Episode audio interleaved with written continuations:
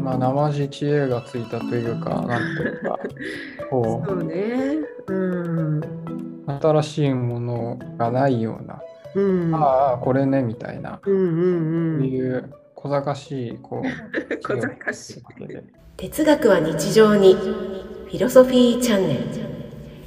哲学に興味があるものの今一つよく分かっていない母職味と哲学科で哲学を勉強している宗が実は哲学は日常にあるをテーマにお送りする番組ですまあ、経験値が上がってるというか、今まで経験してきたことに照らし合わせて、まあ、やっぱり、そうそうそううん。あ、これねってなるっていうのは、まあ、仕方ないといえば仕方ないんだけどね。うん。そう、それだって重要なことで、うんうんうん。そうね。まあ、予測可能性と、うん。まあ予測不能性みたいなこともうんがたうんまに言われるけど、うん。その全部が全部こう、全くつ、なんだ、一寸先は闇みたいな感じで、うん。何が何だかっていうような状況だと人は生きていけないし、うんうん。そうだね。だからこう、日常的な世界をこううん味方につけるというか、ああこ。う次何が起きるのかっていうのが予測可能であるっていうのが、うん。こう日常暮らす上ですごい大事なことなんだけど、ああ。日常を味方につけるってなんか、すごいいい言葉だね。そうだね、こう、まあ、うん。別に、あーこう多分時間を味方につけるとかいう言い方があるんだけど、うんうんうん。まあ、まあ、村上春樹のなんか本に書いてあったけどね、へえ。そう、時間っていうのは別に敵でも味方でもないわけじゃん。うんうんうん。勝手にまあ流れてるようなもんで、そうだね。みんなに平等に流れるもんね、時間はね。そうん。う。でもこう、こちら側に、まあ、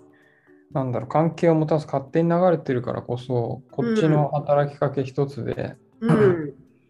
まあ味方にも敵にもなってるような気がするっていうね。ああ。なるほど。面白いね、その捉え方。なんかそんな風に捉えたことなかったよ。あ、そうう、ん。うこーんう。そう。明確なさ、こう、うん。あの、意思を持った相手うん。だったら敵とか味方とかさ、うんあるんだけど、うん。別にそういう存在でもないじゃん、時間は。ああ確かにそうだね。うん。うん。だから、まあ、こまあ、本当のことを言えば別に味方でも敵でもないんだけど、うん。でもこう、ち中立であるからこそあくまでも、うんうんうん。自分の働き、自分の方からこう、何かができるっていう感覚があるのかな。なんかこう、自分から働きかけなができるっていう感じかな。そうだね、こう、うん。うん、まあ、相手のこう意図に左右されないというか、相手がこあう、こう、相手が別にこっちを見てこあう選んでるわけでも、うんなんかうこんう、意地悪してやろうと思ってるわけでもないからうんう、んうんうんだからこそ、こう、まあ、ある意味平、まあ、平等っていうか、うんこうう、んまあ、機械的なものだからこそ、うんまあ、プログラムみたいなもんだよね。うんうんパソコンとかに八つ当たりしてもどうにも なんない。こう別に、そういうものでしかないわけで、うんだからこそ、こう、味方であるように、こっちが行動することもできる余地があるというか、うんなかなか難しい言い方だけど。確かに。うん。まあなんか機械化されてさなんか機械に怒ってる人とかいるけどねたまに。そうだね。あれはだから、そう、人間と機械を、うんまあうんそういうものを混同してるわけだよ ね。まあまあまあ。で、 そうそう、そういう、まあ味方でも敵でもない、そういうう、こう、まあ日常はそういうんだけど、でもまあう大人になってこう、ある程度予測可能になったりは計算したりとかすることでうん、日常をこう味方にしているうん、その日常っていうのがこう強固になっているうん、うん、うん、で日常っていう枠をしっかり定めることであのまあまあさすがに明日も日が昇るよなとか明日もこうん、うん、う、ここのスーパー行けば買い物できるよなとか、うん、そうういうまあさほど不安にならずに済むわけじゃん、ん、うん、だからそういうのは大事なんだけどうん、そうそれが大人の考え方で大人の流儀でうん。でシステム化された生活うんなんうんうん。ああ、だからなるほどね。うん。それは都会的な生活だとも思うんだよね。ああ、システム化イコール都会的っていうね。うんうんうんこう基本的に電車は時刻通りに来るしうん。うん目的のための手段何か買いたいなと思ったら近くにスーパーがあるうしんうん全てがこう便利になってるわけだからうん。まあ計算可能な状態になってる。うんえーこうそうだね日常が日常として滞りなくこうスムーズにいくようなシステムうんが設計されているのが都会だよね。うんだから、そこ、都会と田舎っていうこう構造においても、うん片や合理的で計算可能で、うん。で、片や田舎だと、こう、極端に言えばトトロが出てきちゃうかもしれないよう な、もうい何があるかさっぱりわか何がらあなるくない。かわからない。うんまあ、ワクワクするとも言えるし、なんだろう、不安とか未知とかっていうのそうもあるっていう。そうそうそうう。んそういう、うん。場所的にもそういう対比があると思うし、うんうんうん。で都会と田舎に並行するように大人と子供っていうのもあ構造としてあると思うんだよね。あ、なるほど。うん。なんか私はさ、あのうん、ところに出てくるお父さんいるじゃん。うん、お父さんがさ、すごくあれ魅力的に描かれているよね。そうだね。うん、なんかそのトトロにあったんだとかさ、うまんあ、黒黒助っていうことに対してさ、そんなもんいるわけないだろうみたいなさ、うん決してそういうことを言わないじゃないうん、うん。なんか大人だとさ、つい言いがちじゃん、そういうこと。そうだね。うん、そんなの、なん、そんなんいるわ、なんか夢でも見てたんだろうみたいに言いがちなところを、ううんん、言わなか、言っていないっていうところが、なんか、うん、あの映画のまた一つ魅力なのかななんて思うんだよね。そうだね。うん、あのお父さんはあのご神木にこうお祈りししたりとああ、か、お祈りしようなんて言ったもんね。ううんん、え子供じゃないと会えないんだよって言ったのも多分あのお父さんだったと思うし、そうだよね。うん、そうそうそう、なんか、なんだっけ、ずっと昔々、古くから見守ってきてくれてたんだみたいなセリフもあったよね、お父さんのね。うん、うん、なんだろうね、そういう、うーん、まあ自分は大人として、まあ子供たちを守るみたいな、そういう役割もあるわけだけど、うん、そういう子供たちの世界、そういう、うこう、神様の領域っていうのを、うん、ちゃんとこう、なんだろう、尊重するような人なの、みたいな感じでうんうんうん描かれてるよね。うん、うん、うん、そうだよね。うん、うん、そう。まあ、そういう構造で、まあ、トトロが最初、こうん、う、メイと会うわけだけど、うん、でっかい化け物で、うん、口を大きく開けて、うん、まあ、怖いうん、存在でもあるかもしれないわけじゃ。うんん、うん、そうだね。あれだけ大きいからね。うん、その日常の枠を飛び出るうん未、知なるものとの遭遇っていうのがうん、こう 次に何があるか分かんないわけで一寸先が闇って言った時にうん、この闇になんかこう大金が落ちてるかもしれないし、うん。闇からこう、なんかすごい野犬みたいなのが飛び出してくるかもわかんないじゃんうんうんうんうんうん。うん。日常の枠組み、こう連続的な枠組み、こう固定的な枠組みを飛び出るっていうことうん。が、なかなかこう難しいことというか、うん。不安なこと、恐怖うんうんなこと、うん、あー恐怖と隣り合わせ。うん、うん。まあ、脅かすようなことではあるわけだよね、日常を。うん。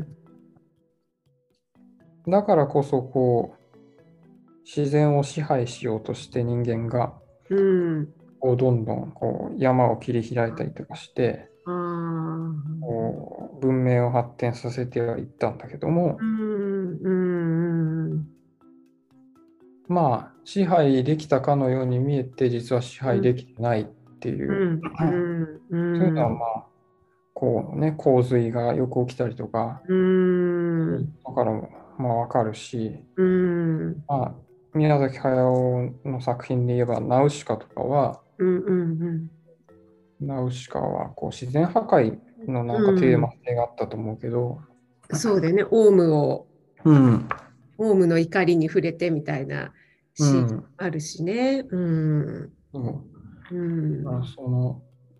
まあ、便利になって、こう、まあいいことはいいんだけど、うん。自然を完全にこう支配できたって思うことに対して、うん。こう必ず自然の側からのこう仕返しが来るよみたいな、あそーういう視点も、あーまあ、常に言われてることではあるし、そうね、今まさにそうだよね。うん、うん。どんどん便利になっていいったのはいいけど、うんね、今もうしきりに持続可能な SDGs みたいのをうんよく言われ始めてるけど、ね、ここまでなんだろう便利を追求して破壊してきてしまった後始末というか結果がこう出ちゃってるよねっていうようなところもあるもんね。そうだよね。うーんこうどれだけこう人間がうん馴染んだ世界、日常の世界に閉じこもろうとしたとしても、うんでどれだけこのその外側に自然を追いやって、自然を支配しようとしたとしても、うん人間はこう絶対に自然の上に生きてるわけで、うんうんうん自然に取り囲まれて生きてるわけで、うん必ずこの自然との交渉、うんインタラクション、こう、結びつきを断つことはできないわけで、うんそういった意味で、その人間の傲慢さが、こう、うん自然の怒りを買うっていうのは、うんうんまあ、今言ったような、こう、オウムのみたいなこととか、まあ、うんなんか自然災害みたういなこと。んで、それと並行して、こう、人間が、まあ、こう、自然を支配できると思ったら、自然からこう、うん手痛いこうしっぺ返しを食らうみたいな、うんうんそういうのと並行して人間の心うにんも、心ね。うんうん。こう傲慢さみたいなものうん。が、なんだろうねその日常に慣れきってしまってうん。こう計算可能な合理性の世界のみでこううん人間が生きてしまってるっていう、うん。そういうこう現代のし象徴があると思うんだよねうん。うん。人間の心理性のね。うん。例えば、まあ、うーん、それは何かの役に立つんですかみたいなうん。ことを問うてみたり、うん。コストパフォーマンスにこだわってみたりとか。ああ。当然それはうん。こう計算可能で何日常が重要であるのと同じように、そういうのも大事なんだけど、うん。その外側に何何もない、合理性の外に何もないって考えてしまうのが、うん。人間のこう感性にとってうん。健全なのかなっていうことだよね。ね、すべてこう効率と合理性ばかりを、まあ、それもあの否定するものではないし大事だけどそればかりを追求するとうん、というところだよね。そうそう。うんそううん合理性、合理的なものを追求する思考が、まあ、もたらす弊害っていうのは、まあ、いくつもかあると思うけど、うんうーん、一番は、こう、合理性のうちに閉じこもってしまう。うん計算可能なもののうちに閉じこもってしまうっていうことが、うん慣れ親しんだ世界に引きこもるっていうことになってしまって、うんその外側にこう行こうとしない、その外側を見ようとしないっていうところなのかな、その合理的な世界、合理的なこう価値観っていうのがうん人間の世界、人間都会がこう自然に都会は都会でもこう自然にこう常にさらされてるのと同じようにうん合理的な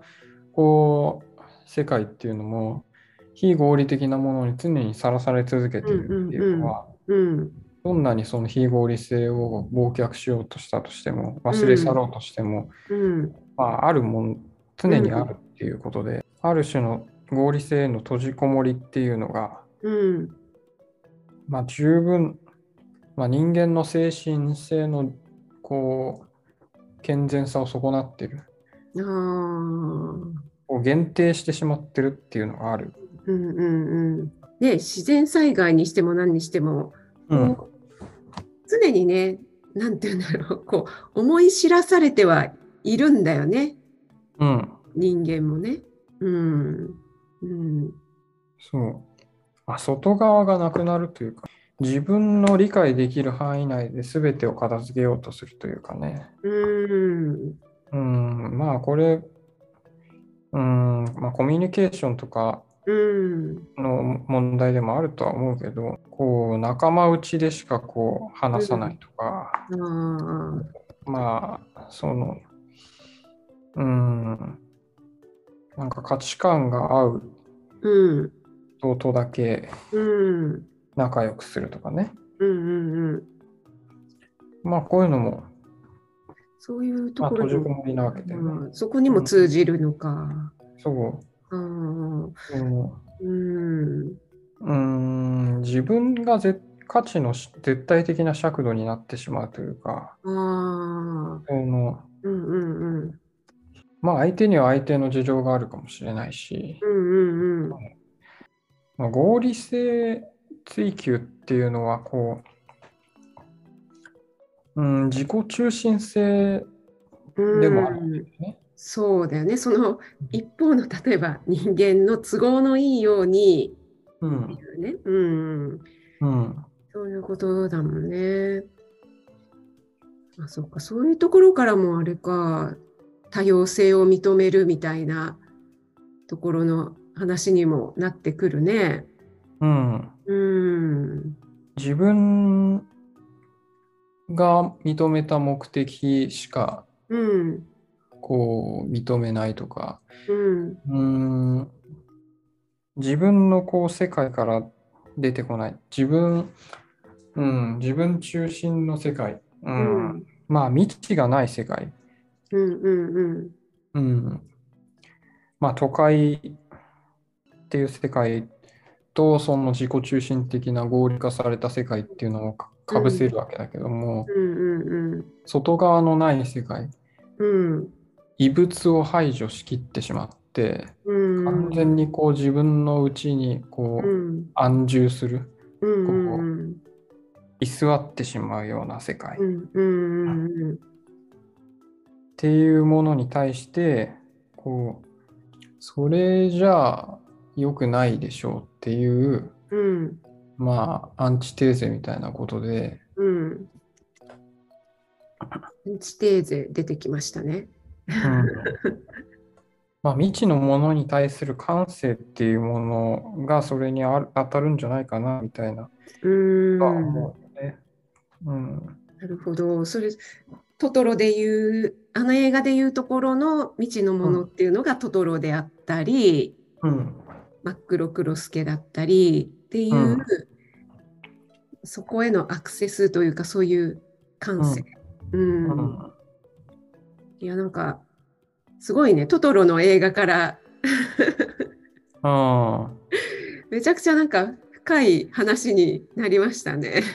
いや、まあ、こうやってうん一歩一歩考えていくとね。うんうんで感性っていうのが大事で、うん。うん。うん感性ね。うんうん。まあ、都会、大人、合理性っていうものがうん。理性の領域なんだよね。哲学は日常にフィロソフィーチャンネルよろしくお願いします